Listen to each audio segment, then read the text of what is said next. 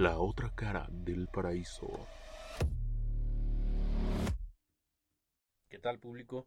Bienvenidos a un episodio más de La otra cara del paraíso, donde tenemos un nuevo invitado, una nueva historia. Le agradezco mucho, mucho a, la persona que, que, me apoyó para tomar esta llamada. Si no han escuchado los otros capítulos, los invito a que vayan al canal de YouTube a suscribirse, a comentarnos. Y también aprovecho para informarles que ya estamos en Spotify. Ya se subieron los capítulos anteriores y se estarán subiendo los capítulos que están por salir. En serio, sus comentarios, todo lo que nos ayude a mejorar es bien recibido y sin más por el momento, lo que están a punto de escuchar es La otra cara del paraíso. Hola, ¿qué tal amigos? Bienvenidos una vez más a este su podcast eh, La otra cara del paraíso. Espero que hayan escuchado los capítulos anteriores. Están muy muy interesantes. Si no, lo si no los han escuchado, por favor váyanse a dar una vuelta. Créanme que vale, vale mucho la pena. Y pues, sin más por el momento, sin darle muchas vueltas al asunto, pues les presento a, a mi tercer invitado. Le agradezco mucho que me haya tomado la llamada y que se haya tomado el tiempo para para contarnos sus historias. Don Andrés, ¿cómo está? Muy, muy buenas noches. Aquí estamos este, echándole ganas. Qué bien, qué bien, qué bueno. ¿Cómo lo trata la Unión Americana? Pues, ¿qué te puedo decir ahorita con lo que está pasando con la, este, con, según con lo del virus y eso? Pues fíjate que sí nos ha tratado un poquito mal, eh, más que nada en el trabajo, en en todo, lo que se refiere uno. Hasta para ir a comprar, yo creo que el lonche eh, estamos sufriendo un poquito porque no nos dejan entrar a las tiendas como, como lo hacíamos anteriormente. Sí, me imagino que, que por el momento pues este está muy muy restringido como este como nos comenta. Bueno, querido público, eh, don Andrés pues este ya hace mucho tiempo que que ha viajado a los Estados Unidos, ha tenido la oportunidad de venir a México, de volver a regresar y por el momento se encuentra en Estados Unidos. ¿Estoy en lo correcto? Así es, perfecto. Bueno, pues, don Andrés, eh, ¿en qué año usted parte a los Estados Unidos? La primera vez que, que se fue. Uh, yo me vine eh, en noviembre eh, de 1988. tenía yo 16 años cuando salí de, mi pueblo, me vine a California. Eh, por el hecho, pues, ahí tenía yo a mi papá, donde él según, bueno, ya llevaba, no según, sino ya llevaba dos años él acá en, en California y pues yo pensé que al venirme con él, pues iba a hacer mucho dinero, ¿verdad?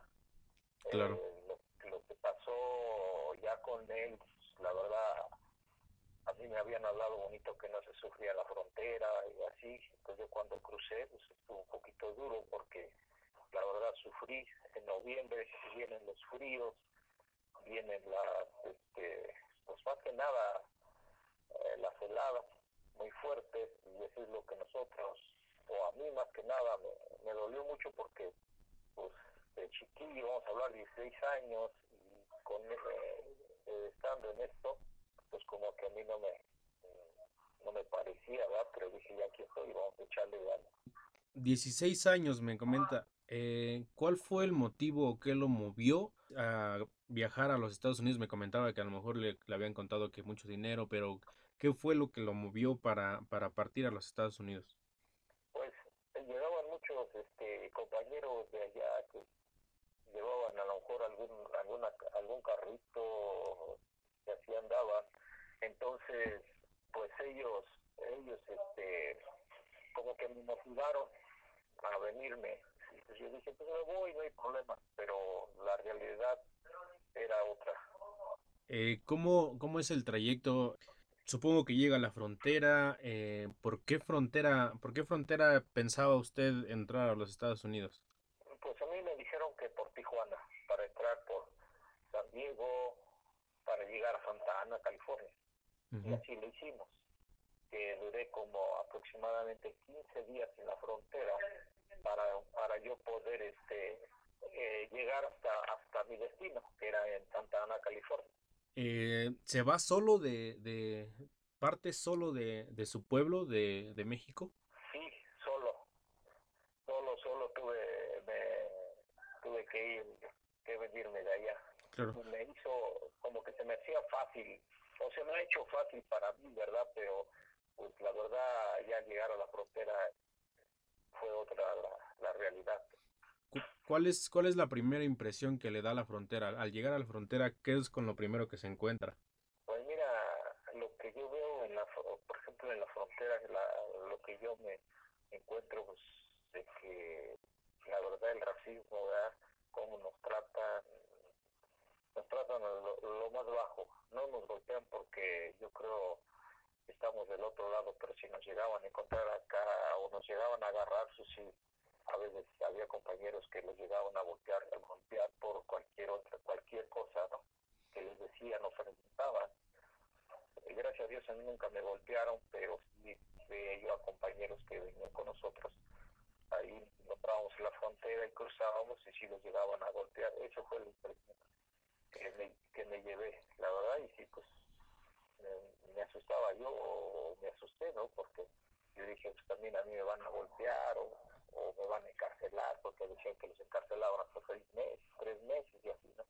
Pero gracias a Dios a mí no me pasó, pero pues sí, este, sí fue mi impresión eso, o sea, el miedo más que nada, como lo trataba. Sí, me imagino que fue un, pues muy impactante para un joven de 16 años. ¿Cuál fue el modo con el que usted cruzó la frontera, eh, fue caminando por el desierto o de alguna especie de, tal vez algún modo en particular? Ah, mira, yo ahí crucé tres veces para poder. Uh, una, la primera vez crucé uh, con un coyote, eh, me llevó por, por cierto, el lugar se llama el Cerro del Águila. Claro. Ahí en ese Cerro del Águila, yo te puedo decir así, este, que para mí fue como que algo con, con mucho miedo, ¿no? Porque vi dos cuerpos ese, este, ese día o otra vez que yo crucé. Por primera vez vi dos cuerpos ahí sin vida, ya llevaban días ahí, pero pues, no podíamos hacer nada. No sabíamos si los habían este, pues, acribillado, o sea, matado o, murieron por, por algún, por la sed, o no sé, por muchas cosas, porque sí estaba, pues, es, solitario el lugar. Y, y pues, desgraciadamente, te digo, desgraciadamente no, no cruzamos porque pues nos llegó a agarrar inmigración en el Levantón, acá en la autopista, acá se llama Freeway, ¿no? nos llegó a, agarrar inmigración y sí me desanimé y con miedo nuevamente te vuelvo a explicar. Y volví a cruzar de nuevo con, otro coyote, porque con el que, el que habíamos cruzado lo detuvieron, ya no supimos nada de él.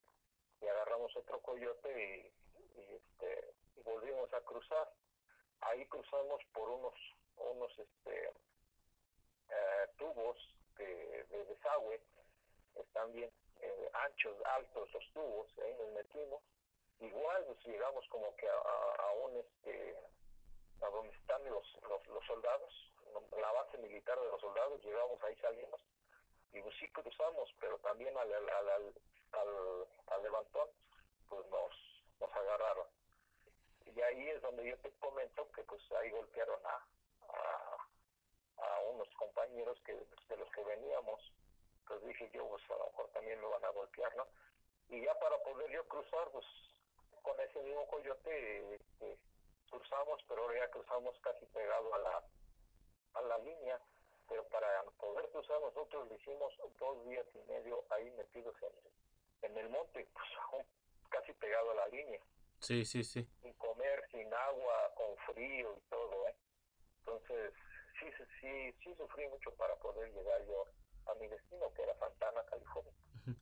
¿Qué, qué pasa por su, su mente eh, en estos momentos? Cuando ya está pisando el desierto, cuando ya se encuentra con todos estos eh, pues desafortunados incidentes que son como encontrar a los cadáveres, este ver que como que golpean a pues a sus compañeros, qué es lo que pasa por su mente en esos momentos. Pues mira, yo la verdad soy creyente o soy soy católico y pues nosotros nos han, gracias a Dios mis padres me, me, inculcaron que tenemos si tenemos fe podemos llegar a donde vamos siempre y cuando también encomendarnos a nuestro Dios. pues, en sus manos pongo mi vida y si es así, pues adelante y si no, Dios ayúdame que a donde yo voy, este, quiero, quiero llegar a donde yo voy, perdón, y así le hice. Entonces, para mí estuvo en ese momento, me ayudó muchísimo. Cuando logra cruzar la frontera en el famoso levantón, que es cuando pasan por ustedes del lado de los Estados Unidos, ¿cuál es su perspectiva de los Estados Unidos conforme a lo que había pensado y a lo que se encontró realmente? Eh, yo desde ahí, de ese momento, empieza a cambiar todo. Como que, pues me voy, no desanimando, pero yo dije, yo pues no voy a poder salir ahí arriba porque yo luego me hablaba, no, pues vamos, vamos a, un ejemplo, vamos a los bailes, vamos a, a Disneylandia y que a, los lugares. Pero yo decía yo, pues a lo mejor ellos porque ya tienen papeles o no sé, muchas cosas que me venían en mente, pero ya en ese momento cuando yo ya estaba cruzando decía yo, no, pues para mí me, me han engañado porque eh, pues dije, ¿con qué me vengo a encontrar, no? Y incluso yo les preguntaba yo a ellos, y, oye, ¿qué, cómo, ¿cómo te fue la pasada? No, pues bien, no te hablaban de que sufrían nada, y dije yo, pues espero que así me pase, ¿no? Entonces ya, desde ahí empecé yo como que a desanimarme, ¿no? Dije, no, pues mi vida es otra, o en qué me vengo a encontrar, y así, ¿no? Sí, llega, llega a los Estados Unidos y se encuentra con los familiares que lo, que lo van a recibir. ¿Qué sigue? ¿Qué sigue después de, de, de, que ya se estableció tal vez o que ya llegó con sus familiares en los Estados Unidos? Pues mira, yo para, ya cuando llego acá a Santana con mi papá, pues él, yo como vi, él no trabajaba, él trabajaba uno o dos días por semana. Entonces, pues yo también me puse a buscar trabajo y estuve aproximadamente como cinco meses y pues la verdad no trabajaba yo como, como pensaba. A veces trabajaba un día por semana, tenía que pagar la renta, la luz, el agua, pasajes y eso. Pues conseguía yo y pues, la verdad no me alcanzaba, no me alcanzaba para nada y pues me quedé prácticamente de lo que yo ganaba, no, no alcanzaba yo pagar todo lo que yo, este, lo que, los biles o, o como les decimos aquí, ¿no? Los biles y como se dice en México, ¿no? Entonces, pues, tuve que emigrar o, venirme de Santa Ana a, a Illinois. Acá estaba un compa de, de Yolotepec y él pasó, por cierto, en, este, en California, ahí con mi papá, y, le, y yo le dije, ¿sabes qué? Si me podía llevar para allá, para Illinois, a, Illinois, a donde él iba, y me dijo, pues sí, adelante, yo me voy adelante después tú, pero yo ya llevaba como cinco meses en California sin poder trabajar y así fue, ya agarré y este, como pudimos con mi papá, me ayudó él para comprar mi boleto y salir de California a Illinois. Pero yo en California la verdad sí sufrí mucho, incluso mi coyote nunca lo pude pagar ahí y pues para la renta este, yo tenía me quedé drogado, vamos a hablar así, ya cuando yo estuve en Illinois tuve que pagar todo lo que había yo conseguido. Sí. Entonces, para mí en California, la verdad, sufrí muchísimo en todo aspecto. La verdad, y más que nada, en esos años se veía, se veía mucho el racismo también de la policía, de la gente, o sea, claro. más que nada de los, los de los tabachos acá, sí. los que nos trataban ahí con la punta del Creo que, creo que tocó un punto muy importante, el hecho de pagar al coyote. Muchos tal vez piensan que, que la, el pago del coyote pues lo tiene que hacer uno antes de cruzar, este, tal vez ya liquidarlo para cuando cruce, pero me parece, a menos que me esté equivocando, que muchas veces se le paga al coyote estando de ese lado en los Estados Unidos. Mira, anteriormente se pagaba cuando ya llegábamos, por ejemplo, yo, mi papá me, me pagó el coyote cuando él ya me recibió, Uh -huh. pero pues él, él consiguió ese dinero y la, un poquito él para que me, me pagaron me pagó mi coyote pero yo no le podía yo pagar a mi papá ni lo que él había conseguido yo lo yo debía yo el, coyote como se dice claro yo lo pagué cuando yo ya estaba arriba al coyote se lo pagamos en el momento que me entregaron. Uh Ese es mi problema. Pero yo, yo debí ese dinero. Claro. Y pues es muy complicado pagarlo, supongo, porque pues no estamos hablando de cantidades bajas. Pues mira, pues sí, sí, sí está, sí vemos complicado, ¿no? Al menos que a veces no se nos hace complicado porque mientras que tengas un buen trabajo, pues prácticamente a lo mejor mandarás para México por lo menos para para este los gastos que requiere para la, para la familia, ¿no? Y, y, pues ya aquí te vas quedando para ir este, abonando lo de tu coyote. Mientras que tengas un buen trabajo, pero como te vuelvo a repetir, si no tienes un buen trabajo, pues está muy duro para que puedas pagar tu coyote y, y mandarle para la familia. ¿no? Sí. En ese tiempo, pues gracias, tengo, tenía no estaba yo casado, pero por lo menos dije yo para ayudar a mamá, a mis hermanos, este, sí me preocupaba y pues no trabajaba, entonces dije pues cómo le hago, ¿no? No, como que no tenía yo mucha responsabilidad a como la tengo hoy, ¿no? Pero este, sí, sí estaba, sí está canijo como quiera. El trabajo siempre ha sido primordial y más que nada, eh, si no tienes nadie quien te apoye acá o, muchas cosas, porque aquí eh, a veces lo que te ayuda es que alguien te pueda echar la mano, por lo menos conseguirte un, trabajo o donde tú llegues a quedarte en un departamento como que te den el writer, ¿no? Para que te lleven al trabajo, no sé, hay muchas cosas que, bueno, yo lo viví, ¿no? En esta primera, eh, en este primer viaje, por así llamarlo, ¿cuántos años dura en Estados Unidos? Mira, yo me vengo de allá, estuve acá estuve casi tres años. Vamos a hablarte dos años y medio y creo puedo decir que te trabajé bien, gracias a Dios.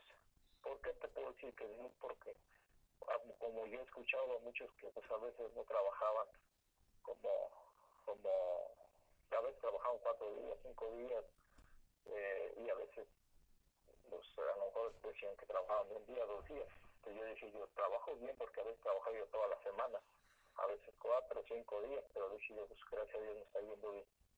Sí, me alcanzaba por lo menos para pagar todo lo que, lo que yo quería, ¿no? Es diferente a lo mejor convivir con gente que, que, que ¿cómo te puedo explicar? Que no están cerca de ti, aunque los ves cada, cada mes, cada 15 días. Y pues nadie habla, nadie habla español ahí donde tú, tú trabajas, tú te quedas y así. Entonces yo dije, yo a ellos los de yo los veía a veces cada, cada 15 días, cada mes, y como que era un gusto, ¿no? Me comenta que tres años regresa a México. En el, en el 91 regreso a, a México. Regresa a México, está aquí un tiempo, se vuelve a ir a los Estados Unidos. ¿Cuánto tiempo que se quedó en México? Mira, yo aproximadamente como un año yo creo. Y ya conocía conocía a la que hoy es mi esposa. Y este pues yo le dije bueno yo me voy espérame y, y este pues ya hacemos nuestras vidas no claro. pero pues me vuelvo a venir y sí gracias a Dios crucé también sufrí otro otra vez.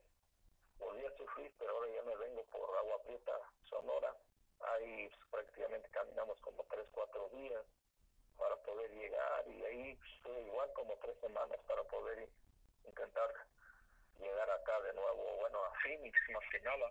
Eh, pues sí, nos agarraron como unas cinco veces, seis veces yo creo, hasta que ya por fin lo intentamos, pero todo eso, pues sí, la verdad, sufrí mucho y para volver a cruzar para acá de nuevo y este, pues estando acá, llego y ¿qué pasó? Pues, pues, ahora sí que ya trabajando acá me agarra, llego de nuevo a, este, a Illinois y allá como hay una redada nos echaron de migración y después cuando me agarraron me agarraron pues, ahí nos echaron para, para México.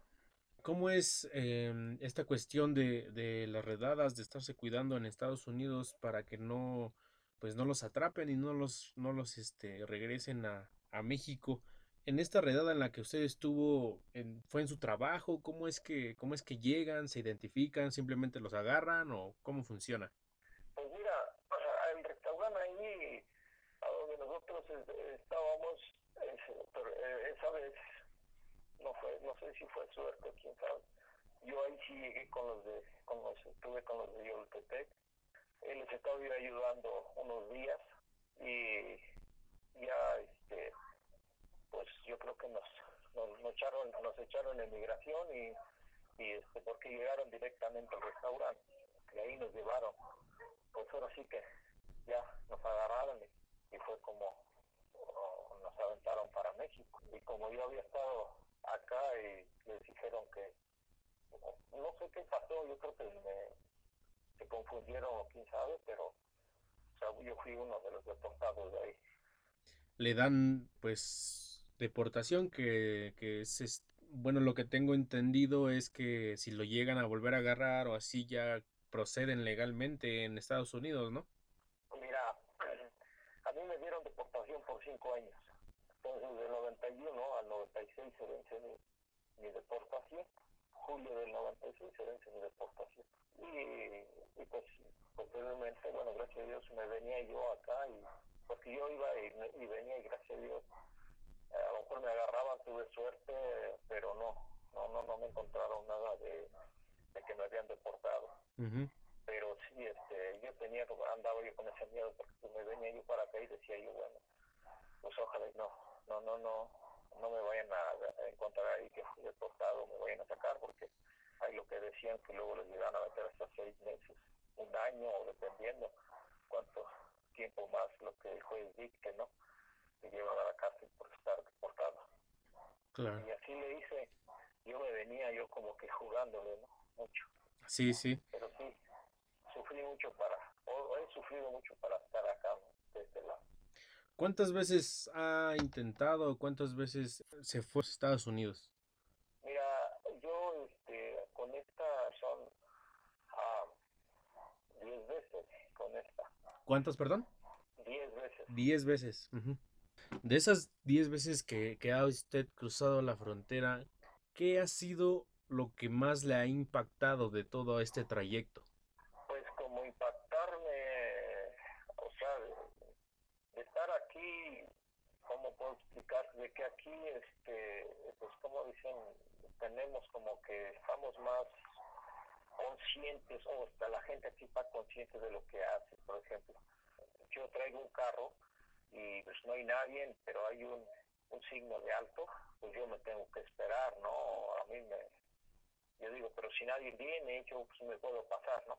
Pero la ley es pararte, venga o no venga algún carro, pues yo me voy a parar, ¿no? Y en México pues no lo hacemos. Incluso no respetamos los semáforos o todo eso, ¿no? Hay muchas cosas. Entonces aquí uno como que lo vuelven, como que le dan esas terapias. Pues a mí es lo que me impactó más que nada la ley, la ley que la ley que ponen aquí, nosotros como que rápido las captamos.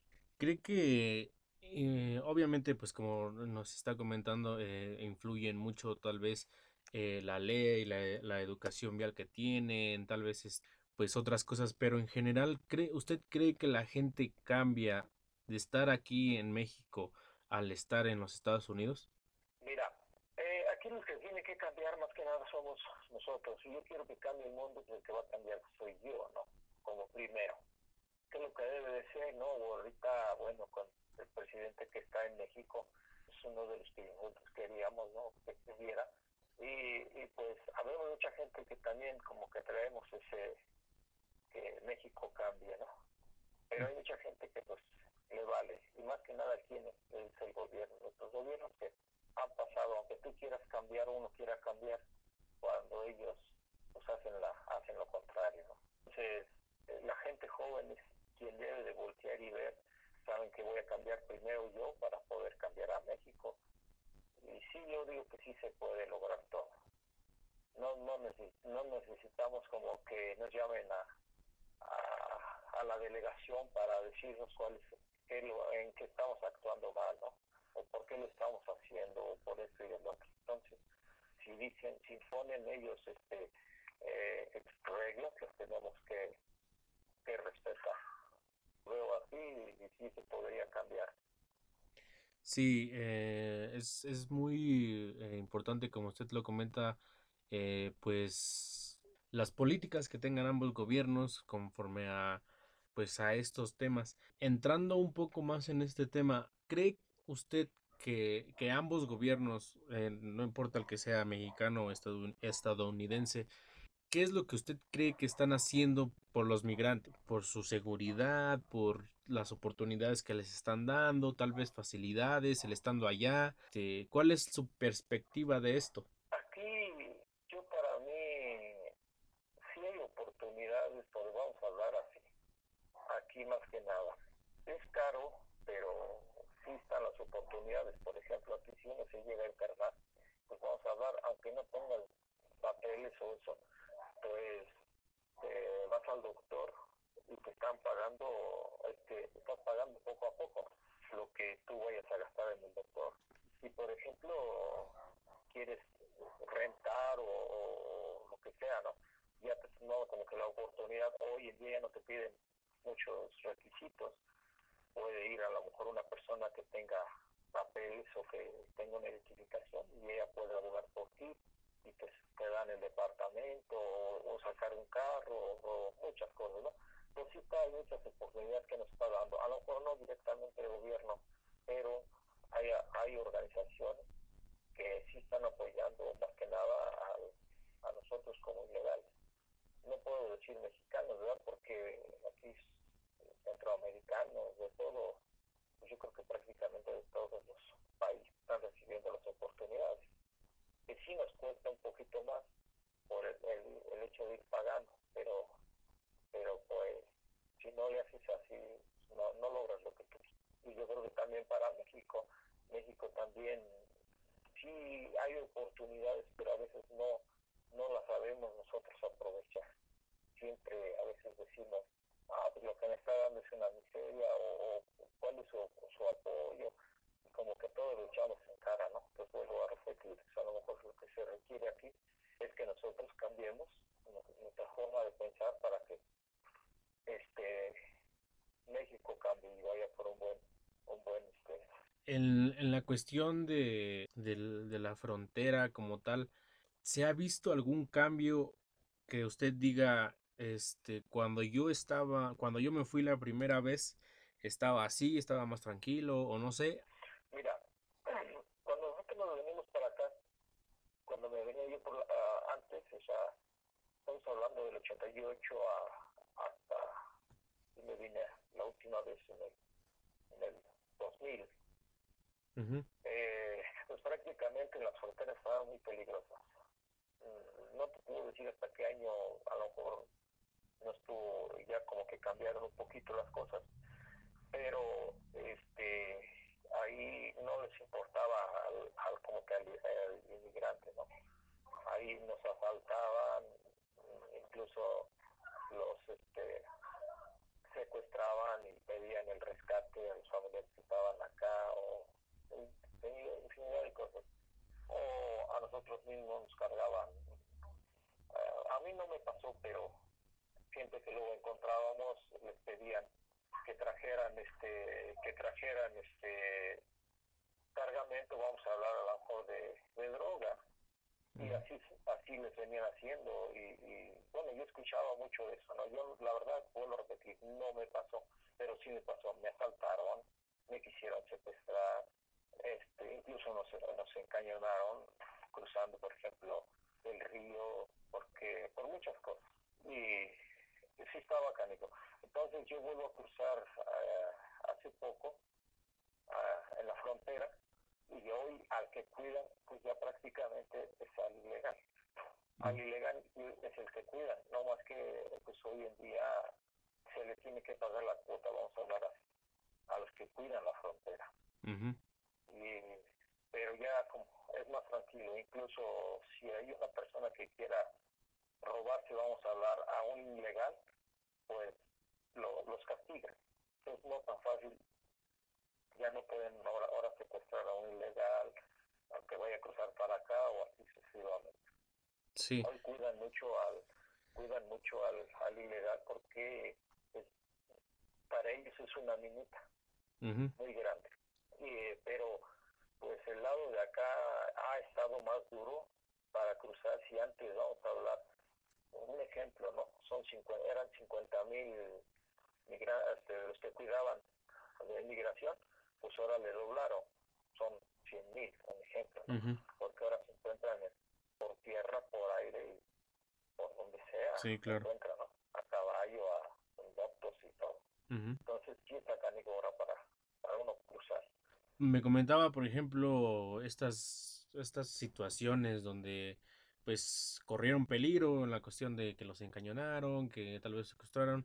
¿Cuál fue la vez que, que más le costó y que más es, tal vez en, este que más estuvo en riesgo para cruzar a la frontera? Pues mira, es que ha sido diferente, por ejemplo, en donde nos ha, como que nos, hemos sufrido diferentes formas.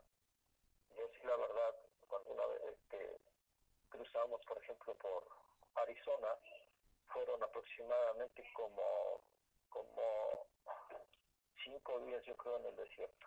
Y nos llevábamos dos galones de agua, que la verdad ya no, pues se nos terminó.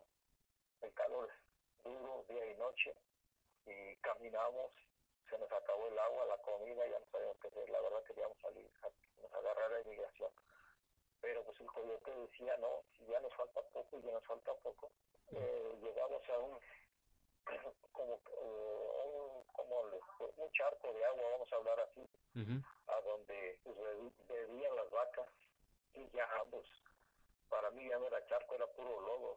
Y lo que hicimos nos quitamos la playera, la tendimos sobre el lodo y que se mojara nada más y agarramos una bolsa de, de nylon ¿sí? Y exprimimos la playera. Y como de ahí esa agua fue la que nosotros tomamos. Para poder ya salir, gracias a Dios, sí ya nos faltaba poco, pero por suerte sí, este, cruzamos esa vez, pero esa vez sí ya este, me las vi duras, ¿eh? muy, muy, muy, muy duro sobre en ese, en ese largo caminar. Gracias a Dios sí cruzamos, pero o sí eh, llegamos con bien. No nos agarraron, y, perdón, y la otra que pues también me las vi duras igual fue eh, Igle Pass en Piedras Negras. este, ahí fue donde también fue cuando nos usamos y nos encaminaron al pasar al cruzar el río.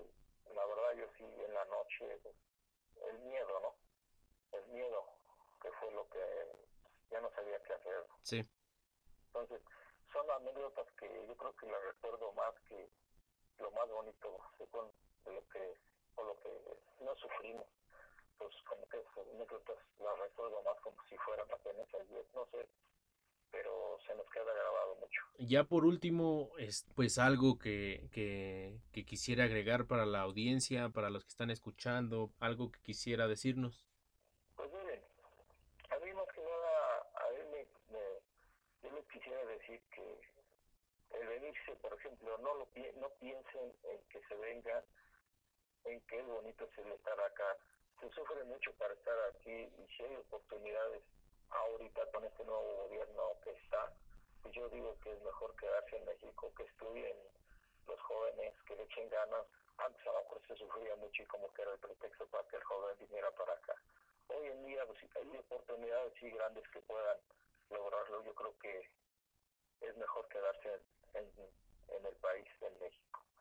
Eh, pues, y los que estamos aquí, eh, porque yo me imagino que también van a escuchar los de aquí. Sí, sí, claro. Pues que le echen ganas o que le echemos ganas, porque yo creo que nuestro sitio a donde debemos, pues, donde, de donde somos, pues tarde o temprano vamos a regresar. A lo mejor no sabemos, yo puedo poner una, una meta y decir, me voy dentro de un año, cinco años o diez años, porque voy a hacer un proyecto, pero a lo mejor no sabemos que estamos en, en un país que, vuelvo a repetir, a lo mejor me agarró, este, tarde o temprano puede agarrar la inmigración, la policía, no sabemos, y pues me eche para México, entonces, y si no he hecho nada, ahí es donde lo voy a, o lo vamos a lamentar, ¿no? Entonces, si están aquí, pues que le echen ganas, y si tienen familia, que acuérdense que tienen su familia en México, su esposa, sus hijos, papás, todos ellos. Sí es cierto, aquí yo creo que es la gloria para ganar dinero. A veces yo he dicho que para estar bien, pues sufres en un lado, pierdes en otro lado, ¿no? Pero no puedes tener tú las dos glorias, pero si le echas ganas, yo creo que sí puedes llegar a, tener esas dos glorias, ¿no? Dinero y tu familia.